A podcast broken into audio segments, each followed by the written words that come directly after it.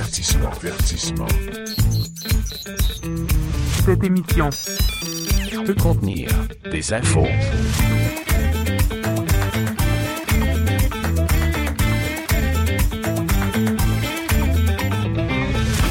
On est comme des petits lapins Energizer. Ah non, mais c'est vrai, on manque pas d'énergie d'une émission à l'autre. Même quand Je me serais jamais comparé au Energizer Bunny. au- euh, au lapin Energizer. Oui. Non. Mais c'est vrai, même quand on a une semaine qui est Oui. coussi coussa parce Uh-huh. qu'il y a eu, je sais pas moi, des choses qui se sont produites au bureau ou encore dans la famille. C'est ça la beauté de la radio, hein. Oui. C'est qu'on arrive puis on a toujours, toujours dans le même pattern ou à peu près dans le même état d'esprit et de corps. Absolument. Pas de corps, ça, ça change d'une semaine ou d'une même d'une journée à l'autre, mais l'état d'esprit quand on arrive. C'est, c'est toujours le même. Puis ça va bien, toi? Oui, ça va bien. Et toi? Oui, ça va bien. Passez pas de Oh, semaine. je suis content de l'apprendre, Simon. Ah non, toi, oncle Georges est content de te voir.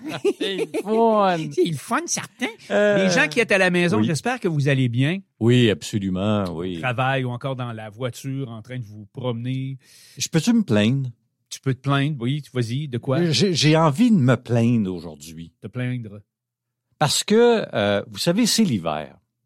Quand il y a une tempête de neige, avant de prendre la route, déneigez donc votre voiture. Ah, là, tu fais une plainte contre les igloos mobiles. Les bancs de neige mobiles, Ah oui. ça, c'est pas drôle, ça. Ah, je, je te dis, là, euh, on a eu de la neige dernièrement et je prends la route. Je, je sais que la personne n'est pas allée bien, bien loin, là, mais c'est pas grave. C'est quand même dangereux. Mais elle avait euh, peut-être juste euh, sa fenêtre du côté euh, du conducteur de déneiger. Le reste, c'était un gros banc de neige. OK. C'est comme, c'est dangereux. Oui.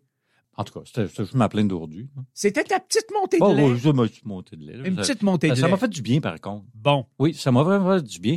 Et puis, euh, quelque chose qui va nous faire encore plus de bien, c'est qu'on va parler d'animation, Simon, aujourd'hui. Une série d'animations. OK, de l'animation vidéo, là, pas, pas de l'animation radio. Non, de l'animation vidéo, effectivement. oui. OK. Oui, oui, oui, oui. C'est une série qui s'appelle Craquer, la famille s'éclate. Ça a commencé par Craquer. Oui. Et là, la deuxième saison, c'est Craquer, la famille s'éclate. Et euh, on va parler avec euh, le réalisateur de cette émission-là, Jonathan Simon, parce que c'est bien beau, on regarde ça, là, mais ça se fait comment une série euh, comme ça? Ça, ça va être intéressant. Oui. On va tirer le rideau puis on va regarder en arrière de la scène. Effectivement, oui. Et c'est, vous allez voir, là, c'est comme c'est quelque chose de faire une série d'animation. Ah, c'est de l'ouvrage certain. Tu sais, parce que le craquer, quand ça a commencé, là, c'était à peu près 60 secondes. Là, c'est devenu une plus longue série, c'est 6-7 minutes Ah, par c'est des par vraies épisode. scénettes, là, comme on dit. Oui, oui, oui, c'est ça. Alors, mais, hey, c'est- il y a de l'ouvrage Oh, là-dedans, il y a de l'ouvrage là-dedans. là. Ouf. Alors, on va parler avec euh, Jonathan euh, tout à l'heure Oui. euh, au retour de la pause du premier quart d'heure. Effectivement. Il est super intéressant en passant. Euh, tu nous parles de quoi, toi, aujourd'hui? Pourquoi tu penses que j'ai parlé du lapin Energizer tantôt? Parce que Je, je suis- je suis sûr qu'il y avait un lien avec quelque chose que tu allais nous parler. la batterie du futur, mesdames et messieurs, Oui. pourrait durer sans doute beaucoup, beaucoup, beaucoup plus longtemps que la batterie qu'il y a dans le du lapin d'Energizer. OK. Où on met ça, la batterie d'un lapin? Non, non, tu, non, non, non, on va Alors, pas là. alors, euh, OK. La batterie du futur pourrait durer, Ah, ça, mon imaginez-vous. père. OK. La batterie du futur pourrait Oui. durer 50 ans. Hein? Rien de moins, mesdames, messieurs. C'est une entreprise. Oh, ouais. Sans être chargée, là. Hein? Alors, c'est une entreprise chinoise qui Oui. s'appelle Betavolt Technology Mhm. qui vient de dévoiler une technologie de batterie qui devrait permettre à différents appareils électroniques de rester chargés jusqu'à 50 ans. Euh, ouais, euh, Vous vous demandez. Dis-moi en plus un peu.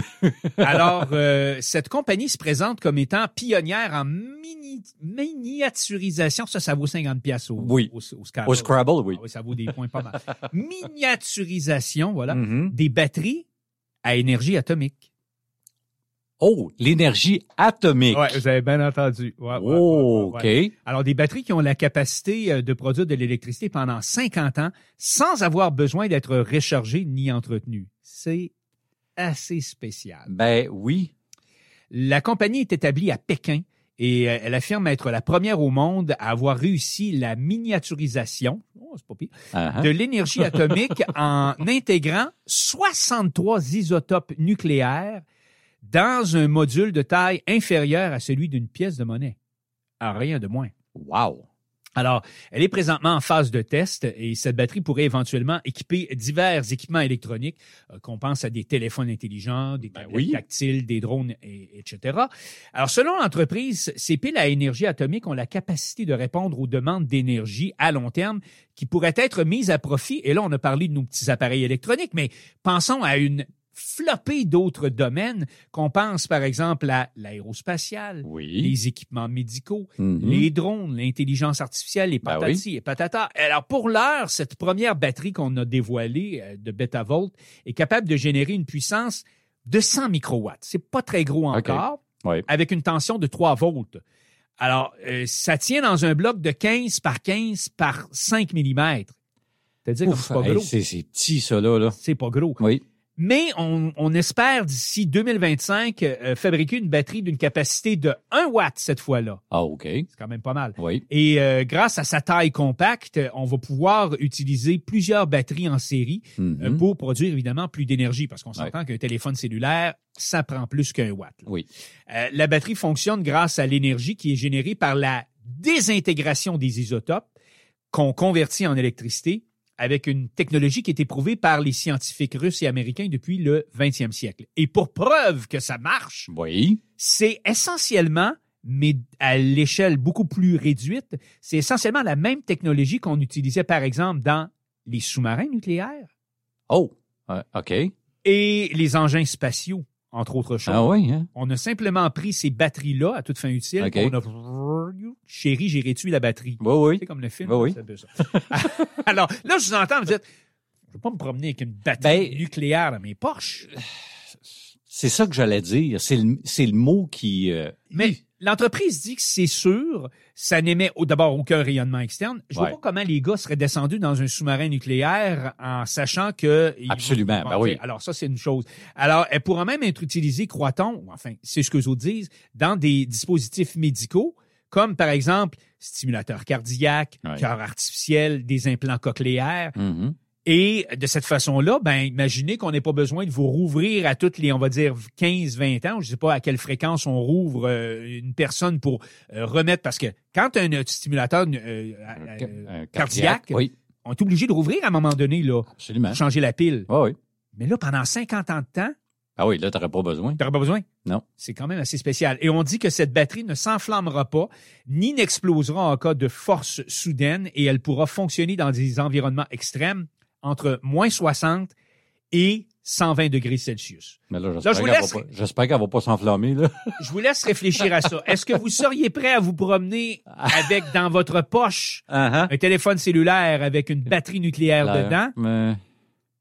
Mets ça dans vos mains. Oui. Votre sujet de conversation à la table de cuisine ce soir. Mais, mais quand tu y penses, il y a des batteries de téléphone qui ont déjà pris feu, là. Lithium-ion, là. Oui. Alors, Ah, ça me tente. des batteries de voitures qui ont déjà pris feu, puis c'était Tu- des lithium-ion. Tu tournes la tête, tu regardes sur ta table de, de chevet parce que tu as laissé ton téléphone cellulaire là, puis Oui. ça, ça irradie une lumière verte. C'est ça, Tu fais ouais. comme, ah, regardons ça. Ah, regarde, c'est cute. C'est ma batterie. C'est. C'est pas rassurant. C'est donc cute. Ah. Moi, je vais te parler. Tu te souviens de 1996? 1980, ben, oui, de l'année parce que je l'ai vécu, mais sinon, Ah bon, ben, je suis content. C'est que si tu avais gardé, par exemple, tu sais, quand tu es allé faire réparer ta voiture en 1996, on t'a remis un calendrier. Ah oui, les calendriers de garage, Ben effectivement. oui, effectivement. Alors, si tu l'as gardé, celui de 1996, tu pourrais le réutiliser Pour vrai? en 2024. Ah, ah c'est intéressant, ça. L'année 2024 et l'année 1996 sont toutes les deux bissextiles. Et les journées sont placées au même place. C'est-à-dire qu'elles comptent 366 jours et commencent chacune un lundi. Wow! Oui, effectivement, wow, mon cher. Et les euh, similarités ne s'arrêtent pas là. 1996 et 2024 sont toutes les deux des années avec des Jeux olympiques. En plus? Ben oui, 96 à Atlanta, Ben oui. 2024 à Paris. Et c'est aussi des années d'élections présidentielles aux Ah. États-Unis. Euh, Il y a une publication sur euh, X, Le réseau, euh, la- l'ancien Twitter, l'ancien Twitter, qui a été vu plus de 2 millions de fois, qui met par exemple en avant un calendrier avec l'acteur Jonathan Taylor Thomas. Tu te souviens-tu de lui? Il jouait lorsqu'il était adolescent dans la série Papa Bricole, Home Improvement. Tu OK, ouais. sais, avec Tim Allen, là? Ouais, je me rappelle vaguement, là. Bon, ben, Ben, c'est ça, lui, c'est un pas- des jeunes, là. OK. Le petit blond, là, c'est ça. Euh, ça a été très populaire dans les années 90. Euh, Il y a euh, un internaute qui a déterré un calendrier de l'entreprise de location de vidéos Blockbuster En 1996. en 1996, où figurent les films à succès de 1995, bientôt disponibles en VHS wow, la en grosse- 1996 comme Pocahontas, Batman Forever et encore Casper Casper. de ah oui. Friendly Ghost. Ben oui, absolument. Ben oui, c'était bon ce film-là. Moi j'ai aimé ça. Ouais, c'était J'ai correct. trouvé ça cute. Ouais. Euh, sur eBay, Ouais. OK, on n'a pas les mêmes goûts, mais c'est correct. ça se peut. Ouais, ça, On peut euh, ne pas avoir les mêmes goûts cinématographiques, c'est correct. ben non, mais en tout cas. sur eBay, les calendriers de 1996 se vendent à des prix variant d'une vingtaine à une centaine de dollars. Celui avec l'actrice canadienne Pamela Anderson. Ça, ça doit être une centaine de pièces dans, dans l'ordre, quelque chose dans le genre, même plus peut-être. oui, je, je vais y arriver, mon cher. OK. à l'affiche de Home Improvement, mais surtout d'Alerte à Malibu Absolument. dans Baywatch, ce calendrier-là coûte au moins 150 dollars. Wow. Oui. Il va falloir attendre 2052 pour les utiliser à nouveau, tout comme ceux de 2024, si on veut. Donc, à défaut d'avoir un calendrier de 1996 et de vous en servir en 2024, comme Oui. c'est le cas actuellement, gardez au moins votre calendrier de 2024 24. parce qu'il pourrait être utile en 2052. Ça, ça, c'est ce qu'on appelle du recyclage. Il- il- oui. Il y a, il y a plus, je pense pas qu'il y a encore beaucoup de gens qui ont des calendriers papier. J'en ai. Moi, tout. Alors, Mais voilà. je sais, mais c'est parce qu'on est d'une certaine génération. Ouais, ben, en tout cas. Ma, ma fille, elle n'a pas. Non? Non, ma fille, elle n'a pas de calendrier papier. Ben, écoute. Alors, on s'arrête pour une courte pause et nous reviendrons dans un instant avec notre, notre invité de cette semaine qui va nous parler de sa série d'animation dont il est le réalisateur. Restez bien. Restez en contact avec le contenir des infos. Le contenir des infos. Écrivez-nous par courriel. pcdi radio rfa.com. Contenir des infos. Quand on s'assoit devant son téléviseur ou, évidemment, de plus en plus Ouais. devant un petit écran, euh, sa tablette tactile ou encore son téléphone, on veut regarder un film ou encore une série d'animation, Mhm. on Que- sait pas j'aime beaucoup. que oui, absolument. Euh, on sait pas toute la somme colossale de travail qui peut y avoir derrière ce genre de production-là. Et il y en a, laisse-moi dire. C'est pour ça qu'on a pensé inviter aujourd'hui quelqu'un qui va nous euh, parler de l'envers du décor. OK? Euh, puisqu'il est euh, lui-même réalisateur d'une série d'animation que les gens peuvent regarder soit à la télé, puisqu'elle est diffusée à Télé-Québec, OK. ou encore sur la plateforme vidéo de Télé-Québec sur le web. Ah, ça, c'est intéressant. Donc, les gens qui nous écoutez actuellement, si vous voulez voir de vos propres yeux ce dont ça a l'air, cette série d'animation, On va sur le site de la, la plateforme vidéo de Télé-Québec Et on, on- peut toutes les regarder. On peut regarder ça. Alors, il s'appelle Jonathan Simard. Il est le réalisateur d'une série d'animation qui s'appelle Craqué, la famille Sétlat, qui est produite par les studios Squeeze. C'est une série d'animation humoristique jeunesse, 52 épisodes. Ça met en scène Ed, un espèce de, de père autruche. Quand vous allez voir, vous allez trouver, c'est un peu, il est drôle. c'est un peu décalé, un peu déjanté. Il est monoparental et, imaginez-vous, il y a huit autruchons, huit bébés sur les bras, donc ça donne ce que ça donne. Et on l'a avec nous au bout du fil, le réalisateur, il s'appelle Jonathan Simard. Bonjour, Jonathan. Hey, allô, comment ça va? Ça va bien toi-même? Ah, pas pire, pas pire, ouais. ouais. Euh, Jonathan, euh, dis-moi une chose d'abord. Là, on va aller dans les dans les coulisses un peu. On va se, se plonger dans l'arrière décor d'une série d'animation comment ça se passe d'abord l'idéation d'une série d'animation? Moi, c'est c'est quelque chose que j'arrive pas ou en fait j'arrive difficilement à comprendre. Quoi On se lève un matin, on dit on va faire une série et tout ça. Raconte-nous un peu comment ça se passe et faire l'idéation d'une série comme celle-là, comme craquer, la famille s'éclate. Euh, ben, c'est toujours différent. Ben, dans ce cas-là, ce qui s'est passé, on avait déjà une série saison 1 qu'on avait déjà faite. Euh, mais c'est des une minute, c'était rapide, c'était pas des grosses histoires, mais on voulait passer à la saison 2, des sept minutes, euh, des vraies longues histoires, euh, étendre l'aspect de la famille, la thématique de la famille. Euh, fait qu'on avait déjà vu, on avait déjà un, un, une introduction, une première saison, qu'on on voulait juste ouvrir le show, le rendre plus gros, développer les personnages. Euh, comment c'est arrivé? Je peux pas le dire. Mais mon mandat, c'était OK, comment on passe à la saison 2? Fait le but, c'était qu'est-ce qu'on veut dire, de quoi on veut parler, c'est quoi les thématiques qu'on veut mettre de l'avant, c'est quoi le public cible? Euh, on, a développé les personnages autour de ça, autour des thématiques qu'on voulait faire. Euh, il fallait commencer la pré-production aussi, avoir quelle sorte de style on veut faire, comment le, style des personnages vont être, parce qu'on voulait faire une vraie évolution, euh, changer le look au complet du show. Euh, développer comment les, les structures d'histoire vont, vont être. Euh, fait que c'était un show revampé au complet. Donc, en clair, euh, on, c'était pas... on, partait pas cook from scratch, là, comme on dit, quoique on est allé pas mal plus loin. Non, non, non, c'est ça, exact, parce que tu sais, des fois, tu peux tu peux commencer une nouvelle, un, nouveau show, euh, mais c'est une nouvelle idée complètement. Tu essaies de le pitcher à travers, à travers le monde à, à d'autres personnes. Mais là, on avait déjà quelque chose mais on voulait juste le, le, le, développer davantage. Vous, vous visez les, les plus jeunes, là? mais honnêtement, je veux dire, ça s'adresse à, à pas mal tout le monde. Oh oui, ben c'est ça le gros. Euh, je vais pas faire un show de ben, pour les jeunes, pour les, les, les, enfants de 4 à 7 ans. Je voulais que ce soit le fun un peu pour tout le monde parce que la vraie, euh, ma référence, c'était Mr. Bean.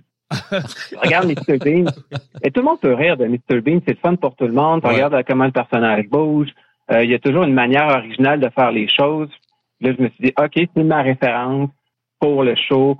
Ed, ça va être quelqu'un qui va s'occuper de ses enfants, mais il, il sera pas vraiment habile. Il va faire les choses d'une certaine manière comme Mr. Bean fait un peu. Euh, mais, mais oui, il fallait que ça soit euh, un show que tout le monde peut regarder. Je voulais pas que ça soit comme un, show preschool. Je sais pas comment dire en français, mais un show euh, euh, juste pour les bébés enfants 4 à 7 ans. Il fallait que ça soit de, 7 à 77. Ouais. C'est quoi les ingrédients secrets d'une bonne série d'animation? Euh, hey, mon Dieu. Je pense que connais ton public cible en premier, à qui tu t'adresses? si tu fais l'erreur de justement d'écrire de quoi qui parce que, tu sais, là, je peux me contredire en disant que je voulais faire une série de 7 à 77 ans, puis ça s'adresse à tout le monde. Mais encore là, c'est pas une série avec la violence, c'est pas une série avec euh, des sujets tabous. Fait on sait que c'est quand même pour pour les pour les enfants. Euh, mais quand même, connais ton public cible parce que c'est ce qui va affecter tes histoires en bout de ligne. Puis, euh, mais en gros, peu importe ce que tu fais, connais tes thématiques, connais quelle sorte d'histoire tu veux faire, développe bien tes personnages parce que peu importe le visuel que tu vas faire, euh, il faut il faut que tes histoires soient fun. Euh, sinon, tu vas perdre tu vas perdre ton public, c'est certain. Mais il y a toujours l'erreur de tirer un peu partout, mm-hmm. euh, différents thèmes, différentes sortes d'histoires. Je pense que c'est exactement c'est quoi ton public, public cible. Garde des thématiques que tu veux parler. Nous autres, c'était vraiment la famille. puis bouge pas de là focus à une place, afin de pas trop dévier. Euh, mais je pense que ça, c'est le plus important. Quand on a euh, la bonne idée de série, là, dans le cas présent, on s'entend, là, on, le connaît, ou enfin, on l'a, on l'a mis en scène tout à l'heure, là, Ed, là, le papa autruche avec ses enfants et tout ça. On a déterminé le style, euh, la durée que ça va avoir et tout ça. C'est quoi les étapes suivantes, là, pour, par exemple, toi qui es le réalisateur et toute ton équipe? Les prochaines étapes après, c'est mettre une Bible, une Bible claire. En fait, la Bible claire, c'est la vision du projet. Euh, le projet, c'est quoi? Ben oui, le style, à quoi ça va ressembler. Mais euh, le plus important après ça, c'est où on met nos billes. Euh, c'est où la valeur ajoutée sur le projet. Ce que je voulais pas sur le projet, justement, c'est euh, avoir un show qui, qui look cheap. Il n'est pas mm. vraiment beau. Une série TV en 3D, souvent, c'est ordinaire. Quand on regarde le show, on va bien voir qu'il y a des contraintes partout. La caméra est flat, est droite. Euh, il n'y a pas une grosse cinématographie. Les personnages, on peut les voir de gauche-droite seulement. C'est assez simple. Euh, fait que je me suis assuré pour dire, OK, certaines sections vont être vraiment simples, mais les personnages vont être vraiment beaux, les expressions vont être super belles. Il n'y a pas grand chose qui font ça. Fait que, de mon bord, ce que j'ai fait, c'est j'ai établi une, Bible euh, avec des contraintes super claires. Euh, à quelle place on va mettre la valeur pour le projet. Euh, et ensuite, je m'assure que le distribue à tout le monde. Tout le monde est, au courant après ça du, de la vision complète du projet, puis on peut commencer à partir de là. Je pense que ta base doit être forte. Euh, si ça tire partout, si c'est pas clair, euh, commence juste mal. C'est pas vraiment une bonne chose. Mais vraiment, la Bible, qui est la fondation du projet, c'est probablement l'étape la, plus importante dès qu'on commence à faire le projet. Ça répond habituellement à toutes les questions que le monde va avoir sur la production pour faire euh, pour faire le projet. OK, en clair, si on résume, c'est que c'est avec ça que tu vas savoir ce dont tu vas avoir besoin comme personnel pour travailler là-dessus, grosso modo. Euh, oui, mais on a tout le temps à peu près le même personnel. Ce que ça va dire souvent, c'est euh, à quelle place on met notre argent, souvent? Parce que je vais dire, en layout, par exemple, j'ai pas besoin d'avoir autant de monde que ça parce que ça va être simple. Euh, en animation, par exemple, j'en veux plus parce que j'aimerais ça mettre mon temps là-dessus. Mais le look, c'est ce que ça dit un peu parce que chaque département du projet, euh, on a quand même besoin de tous les départements pareils. Justement, comment il y a de monde qui euh, travaille sur un projet comme ça? Puis ça prend combien de temps faire un épisode? Hum. Quand même long, mais je pense que avoir mal à la tête si j'énumère tout, mais en gros, là, il y a vraiment beaucoup de monde. Il y a vraiment, vraiment beaucoup de monde. C'est peut-être ça que le monde ne se rend pas compte. Parce que oui, on a l'écriture, on a le monde qui vont écrire, on a des, artistes qui vont faire les concepts en 2D pour montrer le, pour établir le look. On a après ça des artistes storyboard qui vont faire les shows visuellement, mais en dessin, avant qu'on les fasse en 3D. On a, puis l'autre, je pense que le monde ne se rend pas compte de ça, c'est on a des rigueurs puis rigueur, c'est on va prendre un modèle, ben, on a le monde qui va faire les modèles 3D, mais il y, a, une équipe qui va mettre des squelettes à l'intérieur pour que les animateurs puissent bouger le personnage. Euh, fait qu'on a des animateurs ensuite, on a des modeleurs, comme je disais, on a des artistes de texture, euh, de matériaux, de shading, de l'eau à de l'air de l'eau, ben c'est eux autres qui s'assurent de, de, tout ça. Euh, on a des artistes qui font la lumière, on a des artistes qui font la composition d'images, qui vont tout prendre les éléments qui vont s'assurer que les couleurs sont belles, que tout fonctionne bien. Euh, on a du monde qui vont travailler sur le son, la musique, on a un éditeur, on a des productrices, on a une grosse équipe de gestion. Puis il y a toute l'équipe de techno derrière que le monde pense pas. Parce qu'il y a une équipe de techno qui vont s'assurer que les artistes ont tous les bons outils pour travailler, que le pipeline de développement du projet se fasse bien. Fait il y a, quand même pas mal de monde. Wow, OK, c'est extraordinaire. Parce que Ed, là, Ed, il existe, là. Dans, dans, le euh, sens ben qu'il y a une petite statue qui vous vous êtes basé sur une statue ou quelque chose du genre, là?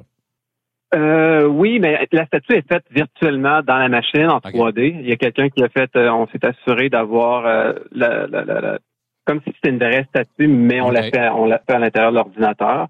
Mais ce que le monde ne se rend pas compte, par contre, c'est quand on regarde le personnage principal, il est vraiment beau. Il est vraiment parfait. Si on tasse la caméra de 30 degrés sur l'autre côté, la tête est difforme au complet c'est vraiment laid. Ah oui? La face est toujours faite. Ah oui, la face est toujours faite pour être vue dans un angle. Pour avoir ce résultat de visage-là, on n'a pas le choix que euh, vu de face, le personnage a de l'air difforme.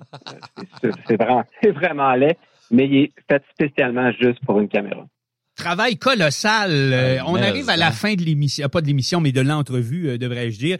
Euh, ce serait quoi, selon toi, l'étape qui serait, on va dire, la plus difficile et, à l'inverse, quelque chose qui est relativement facile dans la réalisation d'une série comme Craquer la famille Setlat?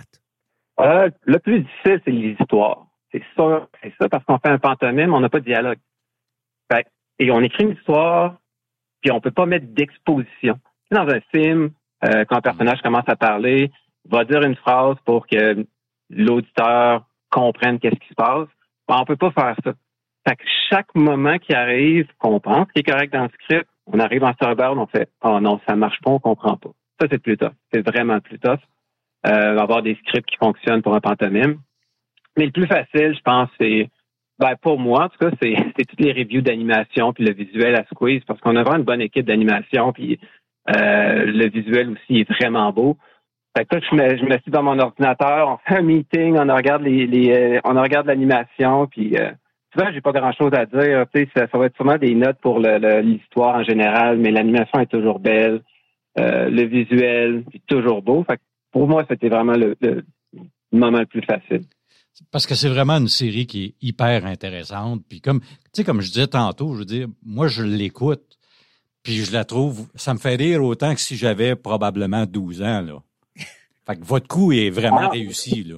Ouais, non, je suis content de l'apprendre. Je suis content de l'apprendre parce que tu sais, on est vraiment fiers de ça. Ça a été, euh, ça a été, euh, ça a été pas mal de jobs. Puis on a été chanceux. En tout cas, de mon côté, j'ai été chanceux que c'est plate à dire, mais c'est arrivé durant le COVID, exactement quand le COVID a commencé. J'étais chez nous à juste faire ça quasiment, OK. mais parce que je voulais le faire, puis je voulais que ça porte fruit au final. Mais je suis content de l'apprendre. Euh, Vraiment fascinant, la réalisation d'une série d'animation. Quand vous regarderez ça, vous pourrez la voir, comme on le disait tout à l'heure, sur euh, la plateforme vidéo de Télé-Québec euh, depuis le confort de votre foyer ou même dans vos déplacements. Euh, Si ça vous tente quand vous êtes dans le transport en commun ou Ben je oui. sais pas, hein, ça se fait maintenant. Vous puis prenez la peine de regarder le générique. On l'a dit tantôt. Il y a, tu sais, il y a, il y a quand même. C'est là que tu vois comment il y a de monde C'est là, travaille. tu vois comment il y a de monde Ouais. euh, dans des séries d'animation comme celle-là. Euh, merci beaucoup, Jonathan Simard, réalisateur de la série d'animation Craqué, La famille s'éclate. On va vous souhaiter bonne continuation, puis espérons qu'il va y avoir d'autres débouchés pour Ed et sa famille. Ah, ben, je vous remercie beaucoup pour l'entrevue. C'était bien fun. Merci. Avertissement, avertissement. Cette émission Peut contenir des infos. On entreprend la, la moitié. Hein, on a déjà une moitié de On fait a déjà une moitié de fête, dans oui. cette émission qui dure en tout et pour tout une heure, là, ou à peu près, grosso modo. On est dans le troisième quart. Ça, c'est un gars de football qui parle, hein? Oui. OK. Et euh, moi, je veux vous parler de technologie. Ah, OK. Tu connais le CES, Consumer Ah oui. Electronics Show, qui à chaque année nous amène les nouveautés électroniques. J'en ai euh, retenu quelques-unes dont je voulais vous parler parce que je trouvais ça pas mal intéressant. Puis surtout, c'était pour faire un peu du pouce avec ce que tu nous avais dit la semaine passée quand tu nous as parlé des, des petits toutous.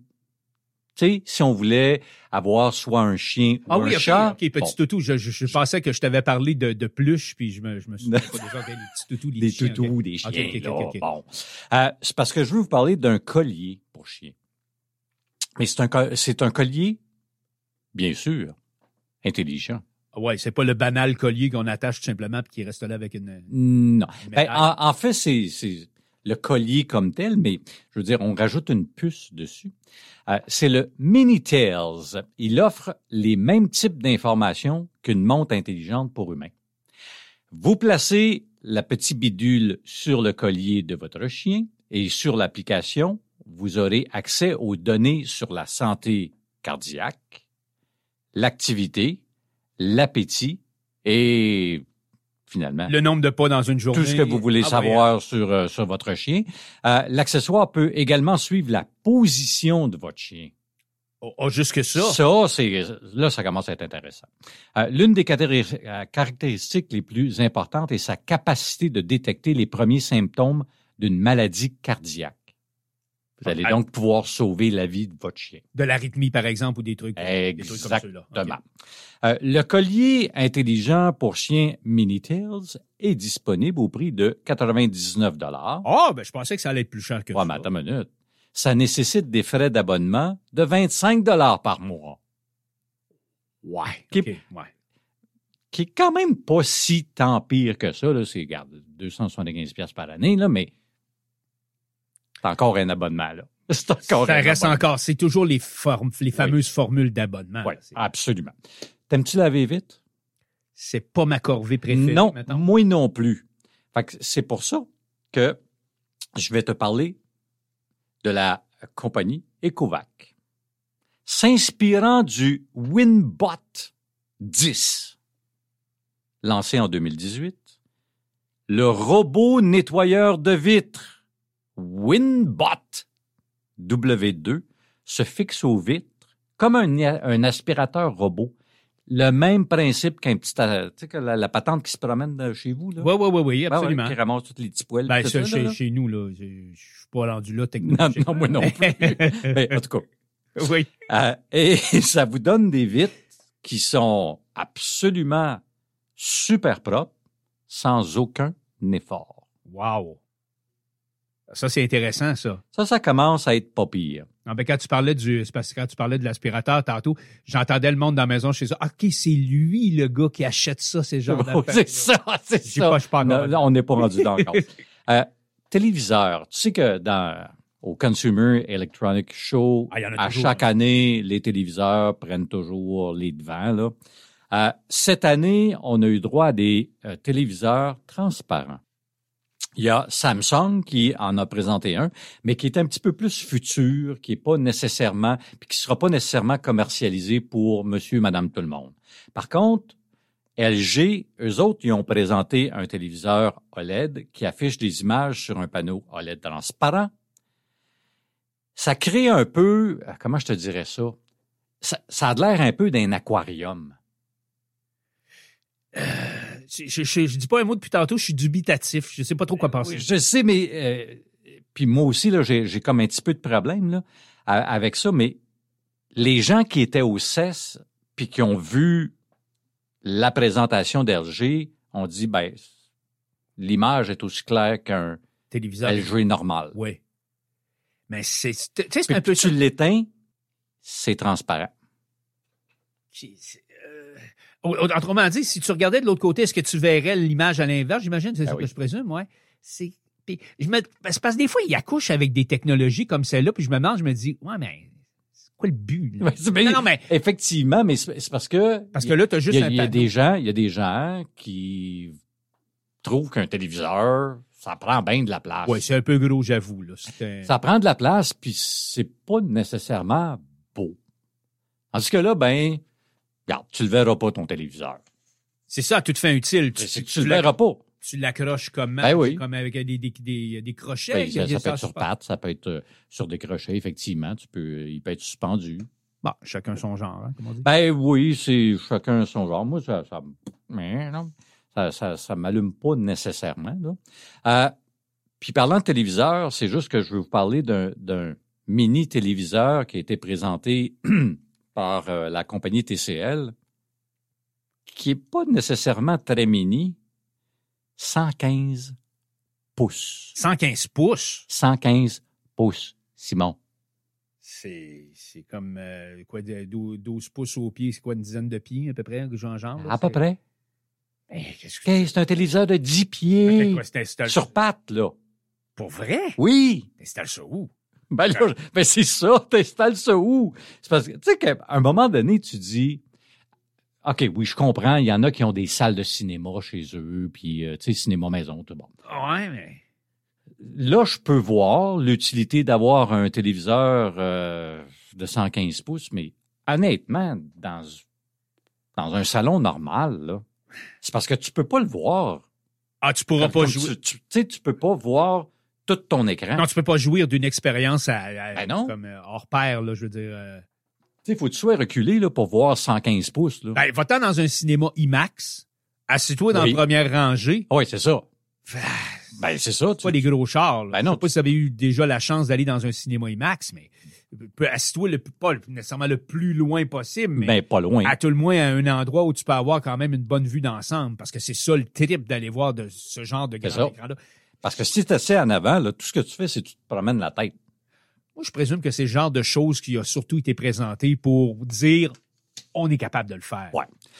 Oui. Euh, puis je termine bien rapidement en vous parlant d'un un clavier. OK? Et ça fait rage en ce moment-là. OK? C'est un clavier, mais en fait, c'est c'est un étui que tu mets un iPhone dedans. Et dans l'étui, il y a un clavier. Ah oui, ok, oui, je l'ai vu. Oui, oui, oui, oui. Et oui. honnêtement, OK, ça ressemble comme deux gouttes d'eau à un Blackberry. Un BlackBerry, ouais, c'est ça l'affaire. Ça ressemble à un Blackberry. Puis là, t'as les puristes qui disent ah non, ça n'a pas de bon sens. Ben non, on peut pas faire ça, voyons donc. Mais d'après moi, ce sera pas nécessairement visé vers les plus jeunes, ouais. mais plus vers les, les gens un petit peu plus âgés qui ont connu cette technologie. Honnêtement, je- j'ai toujours eu des BlackBerry. Là. Oui. Puis, tu sais, euh, t'avais un feeling. Là, un feeling. Oui, Ouais. puis là, tu l'as plus. Ouais, c'est ça. Ouais, en tout Vous savez que je vous ai parlé tout à l'heure de batterie nucléaire? cas. OK. Je veux rester un petit Tu peu. sais dans- quoi après? Non, non, mais je veux, c'est pas, c'est pas après, c'est avant. Oh, je veux, ouais, je veux, vous- je veux qu'on se ramène dans le passé parce que là, vous trouviez probablement ça capoté que je vous parle d'une batterie nucléaire Tout à fait. qu'on allait mettre dans notre téléphone cellulaire ou encore dans notre Qui, montre. qui nous éclairait pendant la nuit. Mais saviez-vous que dans les années 50, tu sais, la folie du nucléaire Oui. a comme balayé l'Amérique pendant Mhm. cette époque-là? Euh, ça a soulevé évidemment les passions, les euh, comment je dirais ça, les espoirs chez les uns, en Oui. disant ah, ça va être extraordinaire, c'est le futur et tout ça. Les autres, ben, ils étaient beaucoup plus craintifs ou beaucoup plus, on va dire, rationnels. Mais euh, il y a eu des, des choses assez particulières, des concepts assez particuliers qui ont sorti avec tout ce buzz autour du nucléaire. Là. Parce qu'on voyait quand on disait, ben, écoute, l'énergie nucléaire, ça va être illimité à toute fin utile. Absolument. Ça, on Ah, l'a dit tantôt, une, oh oui. une petite batterie, 50 ans, c'est quand, Oui. quand même assez... Ah, c'était le euh, pain tranché, ça, là. là. C'était la nouvelle grosse affaire. Oui. Et si je vous disais que il n'y a pas beaucoup de domaines qui ont été épargnés et même pas la voiture. Il y a eu des bandes dessinées où on a vu, on a présenté par exemple des personnages, euh, l'homme atomique ou je sais Oui. pas trop. Euh, tu sais, il y avait aussi dans la vie courante, on a fait des, des, des horloges atomiques. Euh, les, savez-vous, saviez-vous Ah oui. qu'il y a euh, l'usage de, de, de, de la technologie atomique ou nucléaire là, dans les dans les détecteurs de fumée, elle est présente également, même aujourd'hui, même de nos Oui. jours. Mais euh, dans- en 1958, la compagnie Ford Motor Company a accouché d'une voiture. Regarde comme elle est pas belle. La Nucleon. Mm. C'est vrai, là. C'est Ah, très, c'est lettre. c'est très sérieux, là. C'était un prototype. Les concepteurs avaient songé installer rien de moins qu'un réacteur nucléaire dans une voiture. Ouais, dans la valise. Dans- Ça, ça a l'air un peu d'un L, euh, pour les gens, là, ça a l'air un petit peu d'un L Camino, là. Même pattern un peu. Tu sais, avec un, c'était une voiture, mais avec une boîte en arrière. Ça ressemble un peu de pick-up, mais en format réduit. C'est ça. une- ça. Alors, le, le réacteur nucléaire allait être installé en, en arrière de la Ford Nucleon et le cœur atomique du réacteur, on disait qu'elle allait être changé de façon périodique. C'était ça un peu le concept. OK. C'est que euh, euh, et on avait même pensé qu'on allait pouvoir changer. Puis là, on, on retrempez-vous dans les années 50, 60. là, Uh-huh. tu sais, à l'époque, là, le nucléaire, c'est encore flambant neuf comme technologie. On a vu sauter la bombe atomique là, à Uh-huh. Hiroshima et tout ça. Les gens sont comme, ah, que c'est ça? Alors là, on s'était même dit, on, va- on pourra faire plusieurs groupes motopropulseurs, comme trois, quatre types de réacteurs nucléaires à mettre dans ta Ford Nucleon. Puis tu pourras choisir, genre, soit tu vas avoir le modèle de base, ou tu vas avoir le modèle sport. C'est ça. Puis Ford s'était dit, il n'y aura plus de station de service avec cette technologie-là. Ben.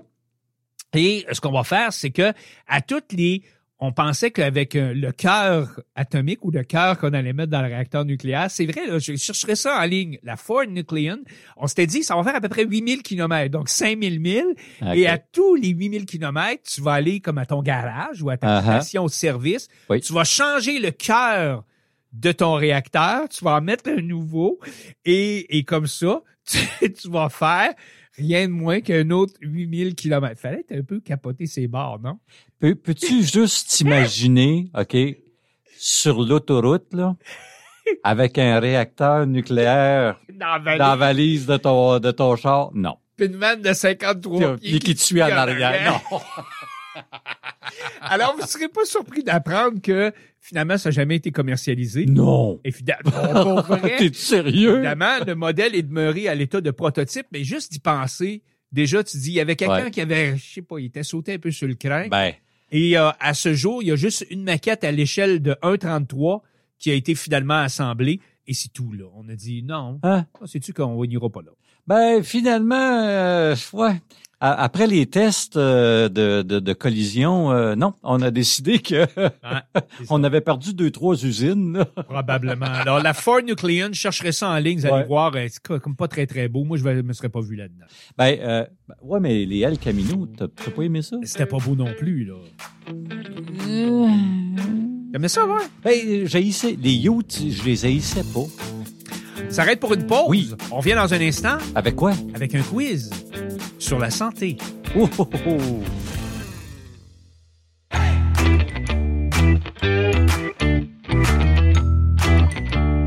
Peut contenir des infos. Quiz. Ça dépasse tout ce que j'ai pu imaginer.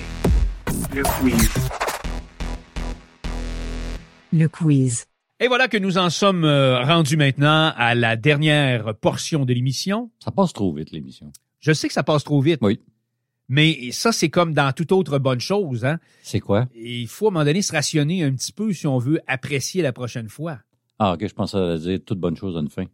On pourrait dire ça aussi, mais tu sais, tu manges du chocolat, t'aimes ça du chocolat.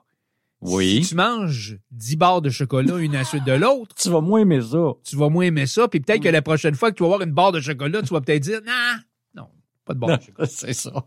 Ça fait que c'est un peu ça l'émission.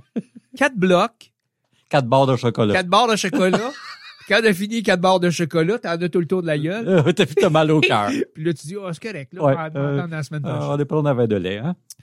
Un quiz santé, est-ce que ça vous intéresse? Bien sûr que ça nous intéresse, mon cher. Sauf que c'est moi qu'il faut qu'il réponde aux questions. Mais les gens à la maison aussi, euh, Oui. évidemment. Alors, on commence avec une relativement facile. Comment appelle-t-on l'appareil dont on se sert pour prendre la... Puis tu as un choix de réponse. C'est toutes des questions à choix de réponse. Ah, OK, phew. Moi, j'ai eu peur. Comment s'appelle l'appareil pour prendre la tension artérielle? Est-ce que c'est A, un sphygmomanomètre? Est-ce que c'est B, un manomètre? Ou est-ce que c'est C, un oxymètre? Un millimètre. Un sphygmomanomètre? Oui, Effectivement. OK. On l'appelle aussi le tensiomètre, mais je voulais y aller avec le plus dur. Le sphygmomanomètre. Ben, si tu m'avais dit un tensiomètre, j'aurais dit que c'était un tensiomètre. Bon. Ben, le manomètre, c'est couramment utilisé en plomberie dans Oui. des, dans des installations sanitaires et de chauffage.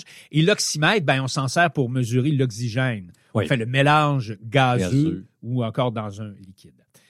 Quels sont les deux termes qui ont un lien avec, on a parlé de tension artérielle, alors quels sont les deux termes qui ont lien avec la tension artérielle? Est-ce que c'est A, mécanique et électronique? Est-ce que c'est B, systolique et diastolique? Ou est-ce que c'est C, urique et hyaluronique? Deux termes qui ont rapport avec la tension artérielle. Quoi? C'est. Non. C'est la pression. C'est B? Oui, c'est B. Ah. Systolique et diastolique. OK. Ben, tu sais, ben, la santé, moi, là, là. Non, non, mais je sais, mais pas, pas de on domaines, essaye de rester Oui. en santé. Oui, ben oui, absolument, Mais c'est oui. pour ça qu'il y a des professionnels pour s'occuper de nous autres. Exactement. Lequel de ces types de grippe ne touche pas encore l'être humain? Oh. Tu as quatre choix de réponse. Est-ce que c'est la grippe de type A, B, C ou celle de type D, selon toi? Il y en a juste une qui n'a pas encore touché à l'être humain. Je dis encore parce que ça pourrait arriver un Ben jour. ouais. Ça. Moi, je dirais D. exactement. Il me semble que j'ai déjà entendu les autres. Ouais. Alors, comme AH1N1. euh, Oui. etc. Alors, on a, on a isolé les premiers virus de la grippe D en 2011 seulement. OK. Il semble qu'ils aient divergé de la grippe de type C et il y en a au moins deux souches jusque-là qu'on a découvertes, mais elles infectent ces souches-là avant tout les bovins. Euh, quoi qu'on l'ait aussi observé chez le porc, mais Ah, pas encore touché chez l'être humain. bon. Croisons les doigts. parce que- Ben oui. On, mais il me semble qu'on en a assez, là. On commence là. Oui. Qui a inventé le premier vaccin? Est-ce que c'est A, Louis Pasteur? Est-ce que c'est B, Marie Curie? Ou est-ce que c'est C, Edward Jenner? OK, Marie Curie, c'était quoi déjà? Euh, je dirais euh, Louis Pasteur. Euh, on- non, c'est pas ça. La réponse, c'est C. C'est Non, non, mais- c'est Ouais, Edward Jenner. On attribue à Louis Pasteur l'invention du premier vaccin, généralement, oui. celui de la rage en 1885, mais attention, c'est Edward Jenner, en réalité, qui est l'inventeur du vaccin. Un vaccin contre la variole en 1796. Oh, C'est lui qui a inventé le principe. OK. Je vous explique un peu comment il a fonctionné. Il s'était aperçu à l'époque que tous ceux qui étaient contaminés par la variole, enfin dans- de cette souche-là qui avait été découverte, Ouais. c'était tous des gens qui travaillaient avec les vaches. OK. OK? Alors, ce qu'il a fait, c'est qu'il a pris euh, le pu d'une, excusez, là, je dois le dire, c'est ça qu'il a fait pareil, sur les mains d'une fermière, d'une femme qui travaillait avec les vaches, qui était atteinte de la variole de la vache à ce moment-là, et il l'a introduit, ce virus-là, dans le bras d'un petit garçon de 8 ans qui n'avait jamais été infecté par la variole. OK. Elle disait wow, il fallait, tu sais, comme, Ben oui. comme c'était un peu kamikaze ou c'était assez hasardeux comme Dans procédure. ce temps-là, oui. Et alors, écoute, t'es dans Ouais, 1796. c'est ça. Le- L'enfant a été légèrement malade pendant quelques jours et, magie, plus rien. Ça a passé. Ah. Et euh, et ce qu'il a fait après, c'est que c'était assez risqué comme procédure, mais là, il l'a exposé après cette première infection Ouais. au- à la variole. Il l'a infecté quelques semaines plus tard à la variole elle-même et le jeune n'a pas été malade. Il venait d'inventer Le le vaccin. Ah, de ben. cette façon-là. C'était assez rudimentaire, on s'entend, mais c'était la première fois que Ah, quelqu'un tentait ce genre de procédure-là. C'est bien pour dire, hein, quand que souvent l'invention c'est vraiment un coup de chance. Ben, il est comme il a pris une grosse chance. Ah Il lui, lui, oui, vois avec- que la vie, euh, la vie de quelqu'un là. Quelle maladie se caractérise par une pression artérielle élevée? Est-ce que c'est A, l'hypertension? Est-ce que c'est B, l'arythmie? Ou C, l'œdème? L'hypertension. Exact. L'arythmie étant un trouble cardiaque. Oui. Et l'œdème, ben, c'est le gonflement d'un organe ou d'un tissu. Le, le, Un œdème pulmonaire, par exemple, ou Ah, un ok. œdème cérébral, c'est un gonflement. OK. Ça, un œdème. Merci. C'est pas de la pression artérielle. OK. Si je fais du glaucome, Oui. j'ai une maladie artérielle, oculaire ou musculaire? Oculaire. Effectivement, c'est assez facile, celle-là. là. Oui. Et on complète avec euh, une, une septième et dernière question. C'est quoi le nom de la maladie qui se caractérise par une inflammation du foie? Est-ce que c'est A, une rhinite? Non. Est-ce que c'est B, une hépatite? Ou est-ce que c'est C, une colite ulcéreuse? Euh, je dirais B. Exactement, une hépatite. Ouais. Hépatite A, par exemple. Hépatite. B. Ouais, Alors, c'est l'inflammation du foie. La rhinite étant une, une problématique ou un trouble des muqueuses du nez. C'est quand on fait une rhinite saisonnière. Ah par oui, OK. Voilà. Ah oui. J'ai planté le rhinite pour le, le- tu penses que tu sois mélangé avec le rein, peut-être? Ouais, ouais, ouais, ouais. Et la colite ulcéreuse, ben ça, j'ai- vu ce que tu as fait dans tes questions. hein. et la colite ulcéreuse, ben c'est une maladie inflammatoire de l'intestin. L'intestin. Voilà, Ah oui, des ulcères. les ulcères. Ben oui. Euh, Ben, t'es quand même pas trop pire. ben, c'est- Quand même pas trop pire. Faut dire ouais, mais, mais étaient il- pas- ouais, c'était pas, euh, t'as- t'as pas été trop loin dans la Eh médecine, non. Pas été dans la médecine. euh, comme Ben, mais celle du vaccin, par exemple, j'ai trouvé ça hyper intéressant. Oui, moi aussi, je pensais que c'était Louis Pasteur qui, a priori, était le oui. premier inventeur du vaccin. Le premier, on va dire, vrai vaccin. Mais celui qui a inventé le processus ou le... pro- Parce qu'un vaccin, là, ce que les gens pensent, c'est qu'un vaccin, c'est quelque chose qu'on se rende forcément dans le Ben bras. oui, c'est ça. Mais ce que les gens ignorent, c'est qu'un vaccin, ça peut être nasal, un vaccin. Oui, vrai. Ça peut être buccal, un vaccin. Tu Mhm. prends un vaccin par le biais. Le Dans le fond, ce qu'on fait, c'est que on, on t'immunise dans une certaine mesure contre la maladie euh, à laquelle on t'expose. C'est en, en préparant le corps à réagir contre cette maladie-là. Donc, C'est ça, ton corps produit des anticorps. donc, si on vous prépare, par exemple, si on vous donne un vaccin contre la rage, ce qu'on vous prépare, c'est qu'on vous injecte dans une certaine mesure la rage Rage, ouais. pour vous pour préparer votre corps à réagir à le, le cas où il serait exposé évidemment à la rage, mais de façon Parce que ton corps apprend à se défendre. exactement.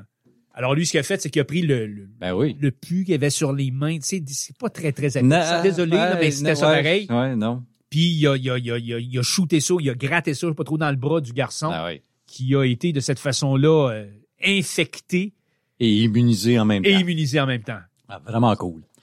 Vraiment cool. Euh, l'histoire, ben, pour conclure l'émission, je, je veux pas nécessairement en parler parce que je sais que ça va me, ça va me revenir sur le nez. Là. Ah, Oui, oui, oui. Euh, c'est que il y a un iPhone. T'as entendu l'histoire du Boeing d'Alaska Airlines que la porte a arraché oui, ben oui, en vol? J'ai Bon, pas entendu parler de ça. ben, il y a quelqu'un qui avait un iPhone, puis l'iPhone, il est tombé. De, de cette hauteur-là. De, cette hauteur-là, 5000 mètres. Et il y a quelqu'un qui a retrouvé l'iPhone Et? Et il fonctionnait. il fonctionnait encore. Il fonctionnait, il y avait quelques égratignures. C'est tout. Ouais, mais attends un peu. je là. vous dis ça, c'est parce que mon frère est un adepte du iPhone. Et chaque fois qu'il voit mes téléphones, et C'est quoi ta chinoiserie? Simon, Simon et moi, euh, on est un peu euh, pareil, on change de téléphone. Ouais, j'explore. j'ai- j'expl- On j'explore. explore, oui. On explore la LG, technologie. euh, C'est ça, J'ai tout essayé. Là, Exactement. Mais il dit toujours que j'ai des téléphones boboches. OK. Puis lui, il était content quand il a entendu ça.